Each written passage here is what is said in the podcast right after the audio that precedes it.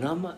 すだスジャカの井戸って言ってるのは結局スジャカさんの井戸ってことやもんね、別にそうですねスザクはい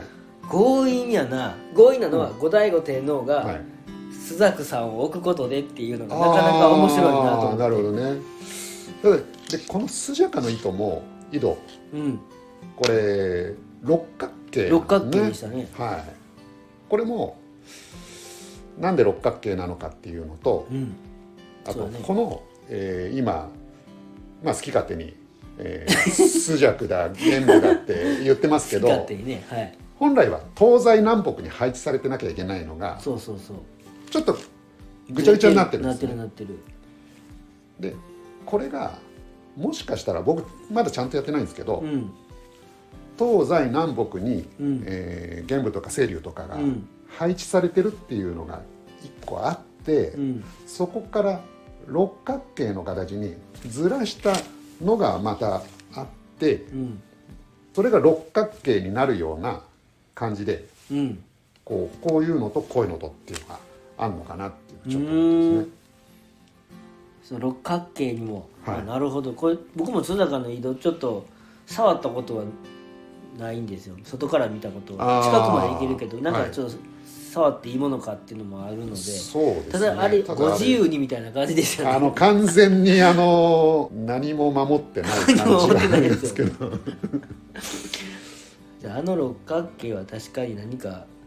あれをガッて動かしたらギギギギギってどっかが動いてる動くかもしれないですねあれスジャカのうん時代からあるものなんですかね、そういうとことはは聞いてますけど、室町時代からうん、鎌倉鎌倉331年、ま、鎌倉末期か、これ末期ですね、うん、そこから須坂の井戸が守られてると思あうの時代からああそこにの状須態で坂の屋敷があって、ではい屋敷はほんまに国級のすぐ南やったってことですね、はいはいでそこに井戸があったよっていうところがはい六角の井戸だと、であれをちょっと一遍部長ですじゃあちょっとあれを動かすことでなんか動き出したら面白いですね、そうですあんまねり、ジョーンズっぽくなってきましたねうん、キトラはちょっと確かにもうちょっとほ掘り起こしたいねあそこあともう一個僕まだ確認できてないんですけど「奇数」っていう地名がうんあのこの辺にあるっていう話もあるんですねそうなんやじゃあ奇数ちょっとじゃああの人間の手でさ探してみますそうですね実はあんのかもしれない、あるかもしれないねはいわうわキトラね確かにキトラはまあ、でもこの辺り、うんこの辺りキトラの辺りって、まあ、今は田んぼとか農地ですけど、国級の都とうん川との間の重要な場そ所うでそあうり重要な場所だね、はいなんか近くに橋がかかっていたみたいな橋もそうそうですねそういう日がありましたねですよねあの橋も結構謎ですよね謎ですよね、はいどどんな橋やったのか本当ですよねまああっておかしくないけど国この頃から木津川には橋がかかってたんですか、うんあのこの頃っていうこののは頃っていうのはえー勝っ負とする国級の頃ですね国級の頃はさなんか3本あったっていうはいふうな話で、あのー粕山って言ってその南側にあるはい山の方と三日野原が結んだ橋を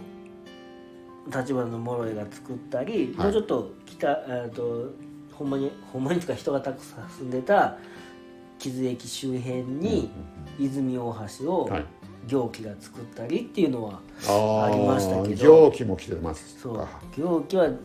重要人物ですねそうですね行基もキトラには来てるはずです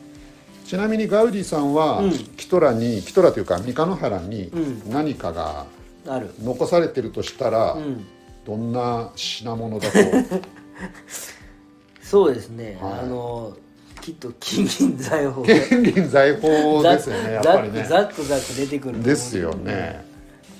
この美しい風景がお宝だよなんてこと言われても僕らちょっねとはなあんとねどこがじゃみたいなことになります よねもっと具体的なものを具体的にね、はい、どっちかっていうと僕もモスカタイプかもしれないそうなのこのねいろいろポンプ小屋とかだから僕もその、まあ、キトラ古墳のそのキトラ古墳じゃない、はいごめんなさいキトラのある松浦須坂の方面のはい調べるのは、あのもうちょっとあ先今後っていうかそうですねまず今は今まだ奈良時代うろちょろ奈し良時て代やるっのてまですね鎌倉に入って、はいはい地震商人とかおいでよ水、はいで室町に行って須坂の方、はいで江戸に行って、はい霊兵だってその前に古田織部があるか、古田織部とかそこら辺の話があってその先に、え江戸のね江戸の霊霊兵の話があるっていうのは、うんまあ、ちょっと先は長いんですけど、じゃあそうですねその室町のキトラあたりをちょっとじゃあちょっとしっくりじゃあじっくりまた調べお茶終わっお茶がちょっとゆっくりでおき茶ればをお茶終わってからですね88夜終わってからがいいです終わってねからゆっくりははいい